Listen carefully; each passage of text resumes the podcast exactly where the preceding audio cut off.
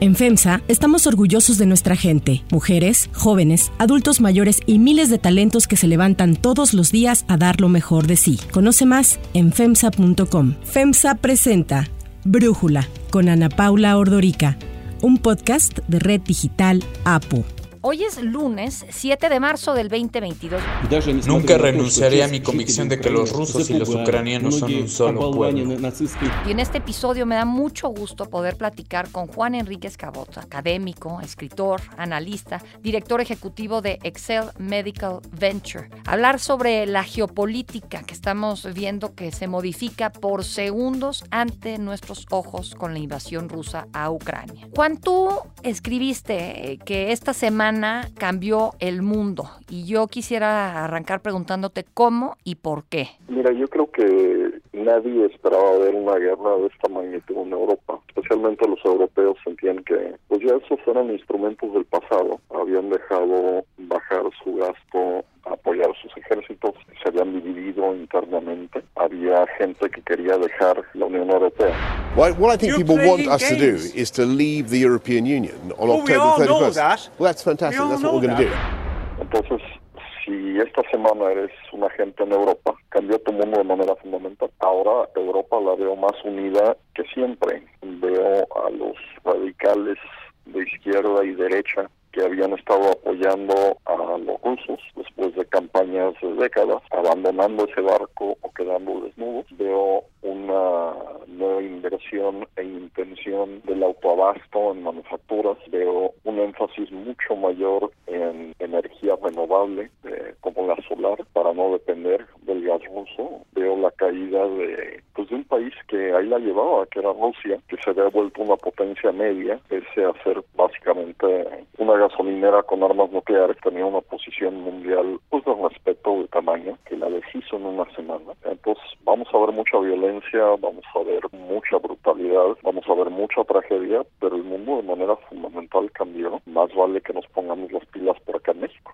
Sí, ese es un tema interesante. Ahí también en tu texto dices que por mucho, bueno, que pues Europa y Estados Unidos ya no van a tener la misma tolerancia, por no decir cero tolerancia con el radicalismo, con la censura, con asesinatos, con corrupción y van a verse muy preocupados o ya van a haber entendido pues lo costoso que ha sido permitir que una persona que se cree un iluminado concentre demasiado poder y desestabilice las fronteras. Y entonces ahora están actuando los europeos, pero pues no sé si estamos hablando de que están tratando de tapar el pozo ya una vez ahogado el niño. ¿Qué quieres decir cuando escribes esto, Juan? Mira, yo creo que los países se están dando cuenta del costo que tiene tener un loco billonario violento sin ningún tipo de control, sin ningún tipo de contrapeso a cargo de un gobierno. Y eso es cierto no solamente en Rusia, es cierto en varios países, donde el costo de que se levanta de mal humor el iluminado en la mañana y el iluminado puede deshacer una economía que tardó décadas construir o siglos construir y puede deshacer en tres días. Entonces el, el rublo, que era una moneda que valía X cantidad, hoy vale menos de la centésima parte de lo que valía hace dos semanas. Y, y eso es porque el iluminado se levantó una mañana y decidió ejercer su, sus ni siquiera hacerlo bien. Este es un tipo que se preciaba y tenía la imagen de que era un dictaduro. Era un tipo que se supone era competente en inteligencia en el ejercicio del poder y aunque llegue a ganar, aunque llegue a controlar ese territorio, deshizo su país al hacer. Entonces, la lección yo creo para muchos de nosotros es que es muy peligroso jugar con las democracias, que es muy peligroso tener un iluminado autoritario a cargo de países, que es muy peligroso que ese iluminado autoritario se robe de oligarcas corruptos que le quiten todo el poder a la gente, que le quite toda esperanza a la gente de, pues, de hacer nuevos negocios, de poder crecer esa economía sin que un grupo muy pequeño se lleve todo. Ahora, Occidente es- participó en este fortalecimiento de este loco billonario de Putin. Le permitió a él y a sus oligarcas gastar los millones que robaban o han robado de Rusia por años y que pudieran comprar sus departamentotes en Londres, sus residencias en Florida, invertir en grandes negocios en Estados Unidos y en Europa. Y además Europa pues se volvió dependiente de su petróleo y de su gas. De pronto veo que Occidente dice basta, pero pues un poco tarde, ¿no, Juan? Mira, un poco tarde, pero ese mismo caso lo vimos en Venezuela. Quiero, primero que nada, pues dar un saludo a todos ustedes, un saludo a todo el pueblo venezolano, un saludo a todos los pueblos del mundo. Desde esta Caracas bolivariana, sencillamente todo se ha consumado. Y vemos que uno de los países más ricos de América Latina, se volvió uno de los países más pobres, otra vez porque un iluminado dictaduro billonario tomó control de todo. Y yo creo que lo que es muy importante entender es que si tú ves una gráfica de cuál es el costo por kilovatio hora de energía solar o eólica o geotermal, es una gráfica que baja y baja y baja y baja cada año.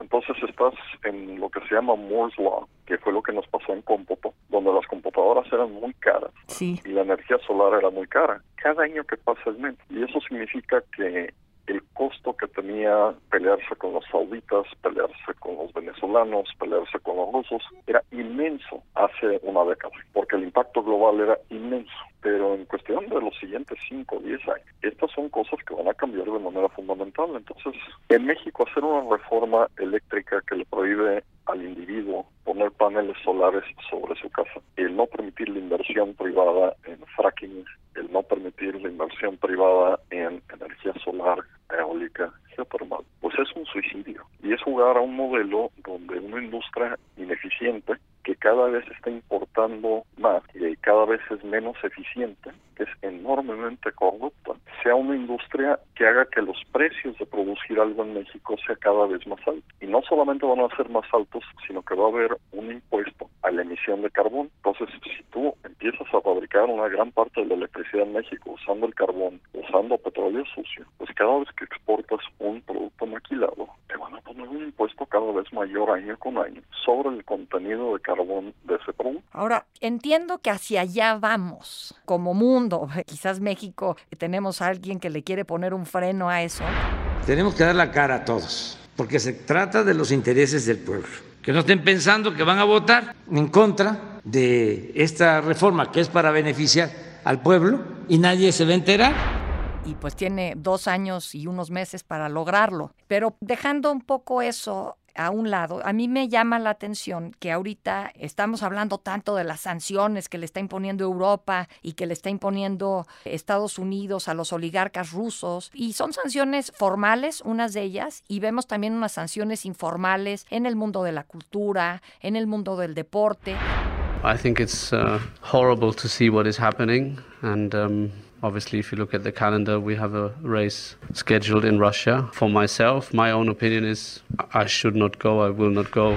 Pero eh, no llegan estas sanciones a justamente esto, al área de petróleo y de gas, que entiendo que es lo que Putin sabía que sería su salvación. Entonces puede ser muy costoso, pero él sigue teniendo esta línea de salvación ahí, ¿no? Primero, no es coincidencia que haya hecho esta invasión, esta guerra en febrero, porque eso es precisamente cuando la gente consume gas. Pero durante el siguiente año vas a ver un cambio brutal en la producción de gas en países como Qatar, en la producción de gas licuado, en los incentivos fiscales para paneles solares. Y una cosa que me da esperanza en esto es que al elevar los precios del gas, de la electricidad a corto plazo en Europa, Putin acaba de generar un incentivo brutal para la transición energética. Si antes la gente decía, bueno, puede ser un poco más caro, no quiero hacer esto o aquello, bueno, este cuate acaba de generar todo el incentivo del mundo para hacer esa transición. Y más allá de lo que está pasando ahorita con Rusia, cambio climático es una guerra que es absolutamente brutal que estamos viviendo todos. Y otra vez volviendo a México, ¿por qué nos importa esto? Porque no hay manera de vivir en Yucatán con o sin tren Maya si Yucatán está bajo el agua. Y ahorita lo que estamos viendo en términos de, de lo que hacen las emisiones de carbón y de gas, etcétera, es que el nivel promedio del mar va a empezar a subir metros. Y, entonces en Yucatán pasan dos cosas. Primero, Yucatán tiene cenotes, no tiene ríos. Entonces la tabla acuática está bajo el nivel del territorio de la tierra de Yucatán. Entonces todo eso se va a empezar a llenar de agua de mar y no va a haber agua fresca. Y la segunda cosa que va a pasar es que no hay manera, aunque le construyas diques o, le construyas bardas, que el agua no se te meta a todo Yucatán porque se mete por lo que son los cenotes. Entonces todos nosotros hemos visto en los grandes aguaceros de nuestra ciudad, donde de repente surgen borbotones de lo que son las coladeras. Y eso es precisamente lo que va a empezar a pasar desde los cenotes en la medida en que empieza a subir el nivel del mar a nivel mundial. Entonces yo soy optimista porque creo que tenemos una ventana corta para enfrentar esa batalla y esa es una batalla, salvo que haya guerra nuclear, mucho más importante a largo plazo que la destrucción o el suicidio que acaba de hacerse o el harakiri que acaba de hacerse Rusia. Sí, fíjate, bueno, tú dices justamente en tu texto que te declaras optimista y crees que el mundo será mejor. Una de las razones que ves es, bueno, justamente esta posible aceleración eh, del utilizar, de que Europa comience a utilizar más paneles solares, energía e-, eólica, en fin, que quizás Alemania mejor vuelva así a reencender sus centrales nucleares en lugar de estar pensando en el Nord Stream 2, que por el momento afortunadamente está cancelado. Pero quería preguntarte, ¿por qué otras razones razones te declaras optimista? A mí me preocupa, como acabas de mencionar, la amenaza nuclear que esté de regreso. El hecho de que veamos este incendio en el complejo nuclear más grande de Europa, al sureste de Ucrania, que ya está en manos rusas, me preocupa muchísimo, pero me gusta escuchar la opinión eh, optimista que tienes, Juan. Mira, inclusive si tienes un este, paraguas, cómo funciona con guerra nuclear, ¿no? O sea, durante las últimas décadas, la gente que no tiene pelo blanco como yo. Se le olvidó que las armas nucleares existen y que son muy, muy, peligrosas. Eh, yo publiqué el año pasado un libro sobre cómo la tecnología cambia la ética, cómo van cambiando nuestros conceptos del bien y el mal en la medida en que tenemos nuevas tecnologías. Y una de las tecnologías que habíamos ignorado durante mucho tiempo porque era impensable que se usaran eran las armas nucleares y por eso había un loquito ahí en Corea del Norte. Una preocupación por Pero no había una preocupación fundamental en Europa. Y lo que han hecho las acciones de Putin es que yo creo que van a acelerar las pláticas de desarme nuclear y van a enfatizar el costo de que individuos desquiciados, violentos, corruptos y millonarios tengan la habilidad para deshacer toda la vida del planeta. Y nos vamos a preguntar cómo demonios se nos ocurre que eso es justo, razonable, ético y permisible. Y ese es un debate que hemos ignorado durante buen tiempo. Pero a mí me sorprendería mucho que no haya un énfasis mucho mayor en el desarme nuclear en los siguientes 5 o 10 años. Ahora, los horrores que hemos visto en Siria, sobre todo en Homs y en Alepo, los hizo Putin. Y esto a mí me lleva a pensar que él no se va a conmover ante la tragedia humana que estamos viendo en estos momentos en Kiev, en Kharkov, en Mariupol, en fin, él no se va a conmover. Y la pregunta que te quiero hacer es cuando Biden promete en su State of the Union que no van a entrar tropas estadounidenses a eh, Ucrania. Cuando Europa dice que la OTAN no va a enviar tropas digo, europeas a Ucrania, la pregunta es cuánto terror crees que puede observar Occidente y mantenerse firme en esta postura de no meter tropas a pelear contra los rusos. Hay dos cosas aquí. Uno es la absoluta tragedia que está ocurriendo dentro de Ucrania, que es una de las cosas más espantosas que hemos visto junto con lo de Alepo, junto con las otras intervenciones de Putin en Chechnya, en este, Georgia, etcétera. Pero dejemos a un lado la, la parte de que esto es absolutamente injustificable desde el punto de vista moral, desde el punto de vista de estrategia militar y geopolítica. Pues una de las reglas fundamentales es nunca vayas a interrumpir a tu enemigo mm. cuando se está equivocando. Sí. Lo distraigas. Y este cuate metió la pata como no la ha metido un gobernante soviético en mucho tiempo. Y, la metió bien. Entonces, ahorita deshizo la riqueza de su país, deshizo el poder de sus oligarcas, deshizo la legitimidad de todo un de décadas de estar dividiendo y sembrando cizaña entre europeos, entre izquierda, entre derecha, entre estadounidenses, entre republicanos. Sí, sí, sí. En una parte de América Latina. Y ahorita este cuate, gran parte de su población no pagó un precio durante la guerra de Siria, ahorita está pagando un precio que nunca se había imaginado. Sí, ahorita que dices eso, escuchaba el otro día un podcast con Yuval Noah que decía, eh, pues ahorita si prendes la televisión en Estados Unidos, por primera vez estás viendo la cobertura de CNN y de Fox News y prácticamente idéntica. O sea, aquí ya esta ideología de izquierda, derecha, conservadores, liberales, se desdibujó y Putin logró lo que nada más había logrado en Estados Unidos para zanjar estas enormes diferencias, ¿no? Pero ahí te quería preguntar, tú que eh, siempre estás pensando en el futuro y en eh, qué viene eh, hacia adelante, hay dos temas que también creo que podrían despegar a raíz de esta guerra. Es el uso de criptomonedas ahora que eh, Rusia eh, queda fuera del sistema financiero occidental por un lado y la parte de la de ciberguerra, como es una guerra distinta de sanciones, el hecho de que pueda existir esta, ¿cómo ves ambas cosas? Mira, yo creo que el, el asunto que más me preocupa de esto es precisamente la ciberguerra, porque una de las cosas que hizo Zalesky es hizo un llamado a nivel mundial para tener soldados electrónico y él esperaba que se presentaran algunos cientos o algunos miles. Se presentaron 175 mil gentes a ser parte del ejército